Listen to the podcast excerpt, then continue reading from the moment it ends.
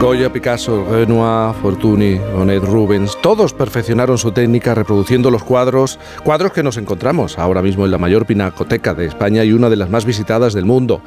Aquellos jóvenes talentos plagiaron, bueno, a Goya, a Velázquez, a Tiziano, al Greco, eran copistas del Museo del Prado, una figura tan antigua como la propia existencia de este espacio. Hoy, más de 200 años después, los copistas siguen formando parte de la familia del Prado. Bueno, muy controlado y muy reducido, tenemos que hablar de una veintena. A diario acuden al museo con su maletín de pinturas para intentar entablar un diálogo con el cuadro que tienen delante. De la conexión que se establezca entre ellos, van a hacer la réplica. A sus 80 años, Rosa Pérez es la decana de los copistas del Prado. Me estás corrigiendo, me estás... No, que digo que es fuerte lo de, lo de 80 años. que no, ni tú misma te lo crees. No, me, no, no, es que no me lo imagino. Yo lo de la edad no la imagino. Bueno, Rosa, buenos días. Hola, buenos días. buenos días. ¿Es verdad que eres oyente del programa? Pues sí, soy forofa, además. Perdonad que os diga. ¡Ay, qué gusto! Pero... Empiezo a las, antes de las siete, a las 7 ya empiezo. ¿Con Juan Diego? Con Juan Diego y Mame también. Sí. El sofá. Ya parecéis que sois un poquito de mi familia. Pero no pintarás qué escuchando... Me encanta porque dice unas, unas disertaciones muy Sí, interesantes. pero no escucharás el programa mientras pintas. A esa hora suelo estar en la cama. A esa hora sueles. Antes de levantarme me despejo con vosotros. Bueno, tu padre fue eh, esa persona que te introdujo en el mundo de la copia cuando todavía eras Bueno. estudiante de Bellas Artes. Mi padre fue un poco el que me lió. El que te liaba. en, un- en un- en- en esa época que las- los hijos eran bastan- éramos bastante educados y obedientes con nuestros padres. Y tanto si nos gustaba o no, o- solíamos obedecer. Ahora ya es más difícil. Pero sí, me, introduzco, me introdujo porque tenía un amigo que era de un pueblo de Coria, y dice, oye, como tu hija está estudiando Bellas Artes, ¿por qué no la dices que me copie el bobo de Coria? Que entonces se llamaba así, ahora se titula El bufón calabacillas, es lo mismo. Pero entonces, pues yo, yo que quería ser pintora, con mayúscula, perdón, Sí. no es muy bonito decir eso porque Sí. mm, no se me había ocurrido pensar en ser copista, cosa que ahora me siento muy digna, lo- lo- Muy orgullosa, ¿no? muy orgullosa de, de realmente haber hecho esto, porque realmente eh, no dejas de aprender cosas. El- cuando estás pintando con, un genio, tú te creces. Entonces es como una magia que mm, yo me siento mm, francamente afortunada y muy feliz, muy feliz. Y además eh, estableces un diálogo, ¿no? Con esa... Pues se establece sí. una relación y un diálogo porque se pasan muchas horas ante un cuadro. Y, y- y descubres cosas que nosotros cuando pasamos no Pues llegamos sí, a ver. Ni yo misma, cuando afronto un cuadro, de momento veo lo que es la imagen. Entonces, según voy introduciéndome en el cuadro.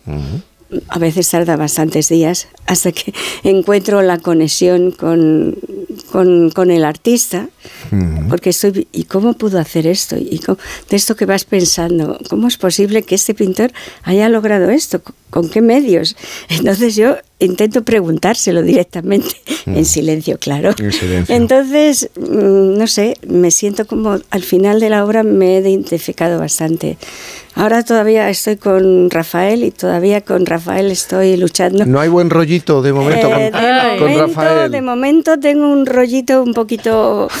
Era especialito, ¿Con ¿eh? qué obra? ¿Con... Estoy con la, la Virgen de la Rosa de Rafael. ¿Y, y cuántos días llevas intentando establecer? Pues de momento, entre unas cosas y otras, No es eh, posible. más de cuatro sesiones y muy flojas, porque eh, también para pintar, una cosa es ponerte ante el cuadro y coger el pincel, y otra cosa es cuando llevas una hora o así, Mm. estás ya como más dentro del cuadro.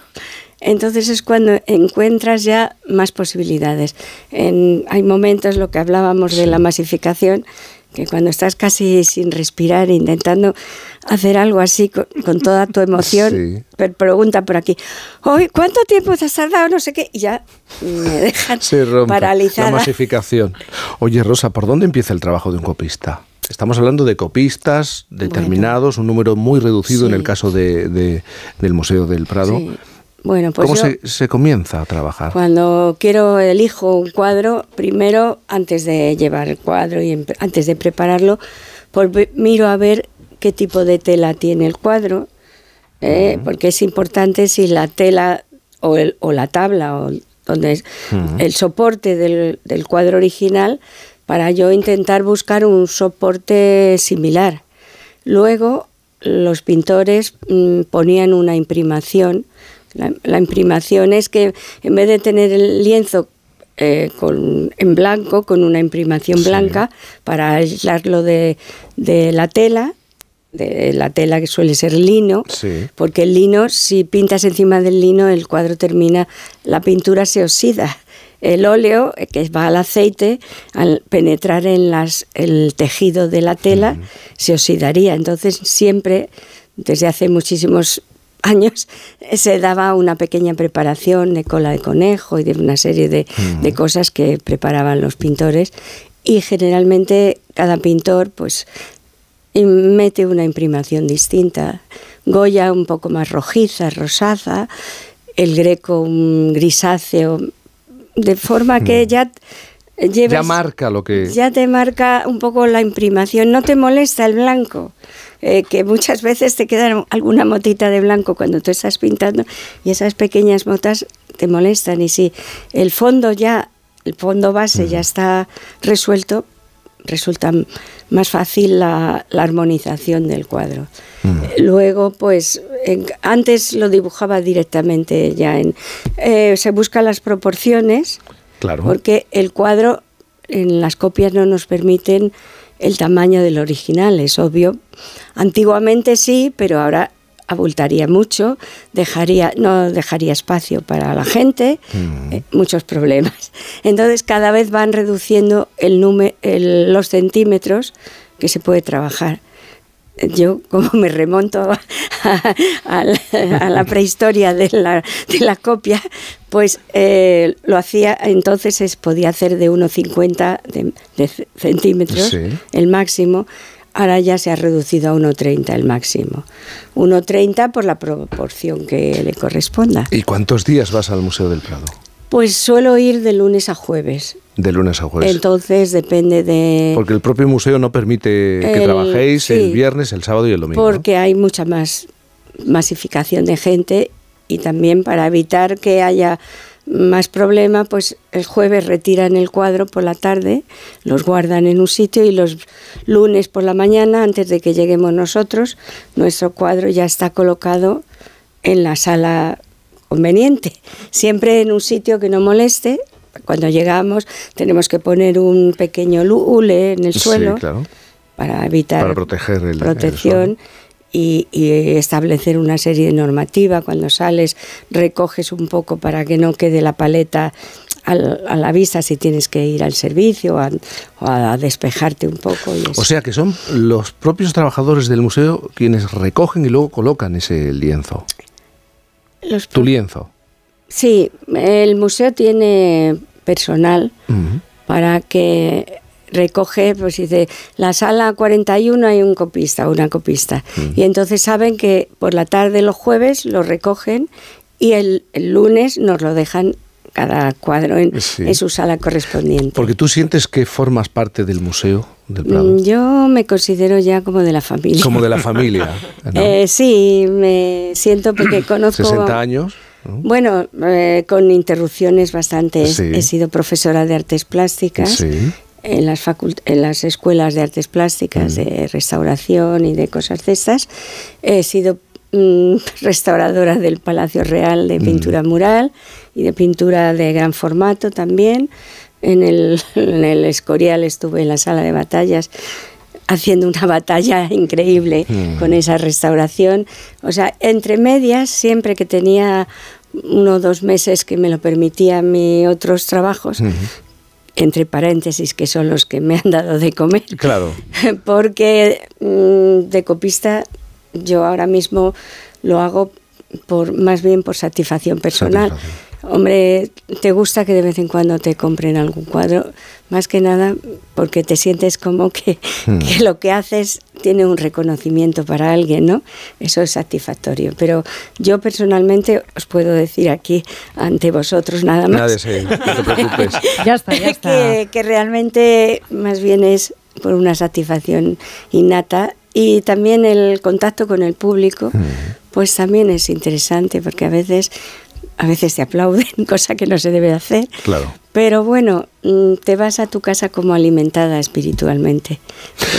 ¿Y tú crees que ayudas a, a, por ejemplo, al visitante a entender mejor el cuadro? Cuando Pues, estás allí, Sí, yo creo que ejercemos una labor didáctica, eso sin ninguna duda, porque realmente están, cuando tú estás ante un cuadro, pues resulta que eh, la gente que está mirando está viendo mucho el original para ver cómo te has equivocado, cómo te has podido tú equivocar. Cómo te acercas o no O cómo- si te acercas o si no te acercas. Entonces, ante eso, pues resulta que siempre, cuando se marchan, eh, sin querer, el original se les ha impregnado más en Claro. su cabeza. Y luego siempre, yo, como he sido profesora, sí. eh, ejerzo un poco una labor didáctica. Didáctica, claro. Entonces les explico cosas del pintor, de cómo yo me siento cuando estoy con un pintor. En fin, les explico un poco qué tipo de pincelada usan, qué, qué colores más son los habituales en ese pintor. O sea, eh, incluso a los niños pequeños les enseño la paleta, les digo, mira, pues yo empiezo por aquí, por el claro y tal. O sea, no lo sé, me, me considero que de vez en cuando tengo que parar mi trabajo para intentar hablar con la gente. Ya que estoy ahí, no voy a ser un mueble. Entonces, intento participar siempre que me lo hablen con respeto. Y aunque sea una, sea una copia, supongo que uno al final una imprime o deja Eh, sí. su señal, su huella, ¿no? Eh, normalmente yo trato de interpretar exactamente lo que veo, pero siempre un poco hacia mi terreno. De- en cuyo caso, normalmente en cada copista vamos por vemos una copia, ah, mira, por aquí está eh, Maribel o aquí está Ana, porque aunque Identificáis. porque identificamos su manera de, de afrontar la copia con, la- con los copistas. O sea que, que aunque luego los viéramos el mismo cuadro copiado en, en diferentes manos, eh, son muy similares, pero siempre hay un, un toque, un deje, algo que siempre se nota de quién son. Y después de todo este tiempo, más de 60 años, ¿con qué cuadro te has emocionado más? ¿Te ha Bueno, transmitido mayores sensaciones? Yo me siento muy a gusto copiando a Goya y a Velázquez. Eh, para mí todavía no me he metido con las pinturas negras porque están en una sala que es muy oscura Sí, es verdad. y un copista se deja la vista allí, pero el- el- la transformación de un pintor en Goya se ve desde... Entonces he hecho copias de Goya, Ujú. unas cuantas, pero mm, me impresiona mucho la evolución de un pintor y, y Velázquez, que no me toque nadie las meninas, que, que me parece que es una... Yo llegué a verla en una época que las meninas estaban en una salita y había un espejo y claro, eso sería imposible ahora. Claro. Entonces se metíamos, nos metíamos unos cuantos y veíamos el cuadro a través del espejo. Entonces entrabas, entrabas dentro de, de la habitación. Era magia, pero hace ya muchos años que, que eso se quitó pues, por problema de espacio Mm. y de, claro, eh, las meninas va todo el mundo. ¿A dónde va la gente? A ver las meninas. Claro. Pues entonces necesitaron ponerlo en ¿Tú el- estás de acuerdo con, con eso que de lo que hablábamos hace tan solo un momento? ¿Tú habrás notado, si llevas tanto tiempo acudiendo al Museo del Prado, lunes, martes, miércoles, jueves, cómo ha cambiado el visitante y el número de personas que, que acude a los grandes museos? ¿no? Sí, lo que pasa es que afortunadamente siempre hay gente muy sensible que sigue degustando lo que es el arte y que hablan contigo a otro nivel, pero sí es verdad que y, y de personas personas jóvenes que también están interesados, hay gente joven que también te hablan con respeto, te hablan con, con ganas de... O sea, no hay que demonizar a la juventud, pero sí hay muy muchos plastas, con perdón de la frase, que, Pero se entiende perfectamente. que estropean mucho la magia de un museo. La magia del museo. Los plastas no tienen edad. No. Los hay en porcentaje igual en todas las generaciones. Ni tampoco tiene Yo creo lugar. que es una cuestión genética. Cuando se estableció el ser humano es así, vamos a hacer un 80% de plastas y un 20% de no, pero es variable según quien defina qué es o qué no es un plasta. Claro, y depende de la, de la época. Sí. Hay más plastas en una época o menos. Es verdad. A mí me gustaría preguntarte eh, porque yo tengo mm, muchas dudas, no, no tengo un criterio formado. ¿Qué opinas de las, de las exposiciones inmersivas respecto a los pintores? Es decir, por ejemplo, si haces, eh, ¿sabes? Eh, Frida Kahlo inmersivo, eh, eh, Bueno, ¿sabes? yo- Expresionismo, impresionismo. Yo, eh, mm, hasta ahí no, no, no me llega demasiado, pero bueno, lo, lo La respeto. tecnología Claro, hoy en sí, día sí. se Lo lleva. respeto, pero mm, no es lo mismo. De hecho, no he visto nunca esas cosas que te metes a ver a Sorolla, por ejemplo. sí. Prefiero Y estás en el degus- cuadro. degustar a Sorolla A en su, en su maravilloso museo. Hay una cosa eh, maravillosa que creo que no sé si has estado tentada a hacer, pero alguna vez copiando a un autor has dicho, uy, aquí se ha equivocado, ¿eh? Aquí lo mismo la proporción, aquí lo mismo la proporción, La mano no le ha quedado bien. sabiendo todo lo que crítico, sabe, eh. ¿no, Rosa? Decir, ¿se la, ¿se la puedo arreglar un poquito o se la dejo exactamente igual? ¿Cómo Te haces? entiendo perfectamente. Pero mm, Hay yo- tentación, ¿no? No, mm, considero que son cosas típicas. de- por ejemplo, Goya, los brazos a veces son como una especie de morcillas. Un churro, Con vaya. perdón, ¿no? No, hombre, un churro. Un poco achu- Eso es- achurrao, sí. Eso es tu expresión. Perdona, Mía, que- mía. en mi boca no lo digo. Pero que te quiero decir que a un genio intentar cambiarle algo sería algo una aberración. Una agresión, Eh, exacto. Una agresión a esa. El copista tiene que degustar lo que ve y respetar lo que un genio ha hecho, por algo Mm. será. ¿eh? Eh, eh, Goya, por ejemplo, hacía a veces como muñecos de trapo. Sí. Entonces, pero porque a veces le interesaba la expresión de la cara o, Claro. o- o como a pobre Fernando VII le, le puso una cara de bobo bastante Bueno, es que- ¿eh? sí. A eso iba, a eso iba. Es que realmente eh, eh, era un pintaba un poco lo que veía por dentro Claro. de esa persona, o sea que ya ahí iba intentando ir hacia el expresionismo, o sea que, que no se puede tocar Qué nada. interesante. Bueno, Rosa, la decana de, de los copistas del Prado, además solamente permiten pues a una veintena de, de- ¿Tú te consideras profesional? Una Eh, profesional. En esto sí, En esto sí, ¿no? en esto me considero una profesional.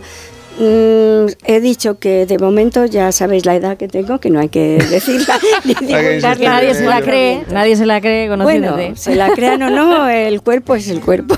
Eh, lo que pienso que mientras que mi cabeza y mi cerebro, mi cabeza siga funcionando, Claro.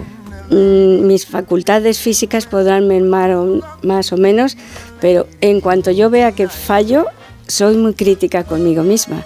Diré, Rosa, retírate y búscate otras satisfacciones. Me tendré que cambiar a otra cosa porque realmente no se puede vivir de, de lo que hiciste, sino Claro. la realidad es el presente. Bueno, Rosa, gracias por el paseo. ¿Eh? por el Bueno, Museo del, pues. Pra- del Prado en esta mañana. Encantada de haber Devuélvele la llave. ¿eh? Sí, ¿Eh? sí, te devuelvo la llave, me has ¿Eh? abierto esta puerta. Sí, bueno, Pero que no se bueno. entere mucha gente. ¿Os ha gustado el paseo Sí, entonces? sí, no? sí, sí. Mucho. Un beso enorme. Yo encantada. Un beso para todos.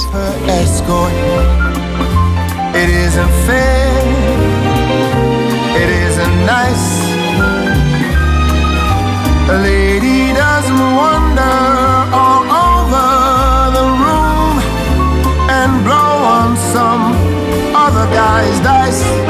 Por fin, Let's keep the party polite.